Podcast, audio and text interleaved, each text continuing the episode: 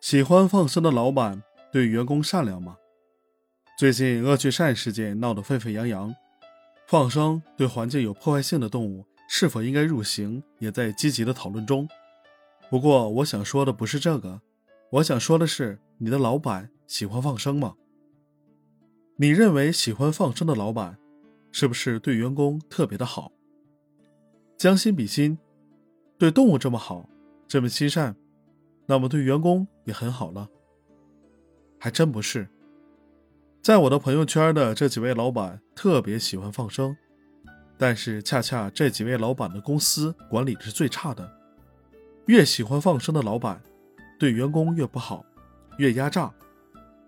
主要体现在第一个，表面上说我是一个爱护动物、一心向善的人，实际上对员工的绩效、奖金、福利各种克扣。第二个，几万、几十万的买动物去放生，几块钱的打车钱都斤斤计较。第三个，一心向善，讲究无为而治，意思是公司管理靠天意，靠员工自觉，好了就是天意，是老板的福报；不好的就是员工人品差。其实这些老板默认自己放生的动物比员工要重要。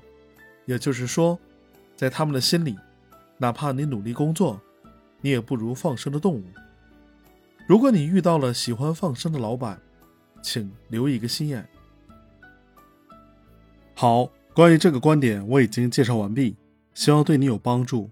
欢迎你点赞、关注、评论并转发。我是好猫卡，我们下期再见。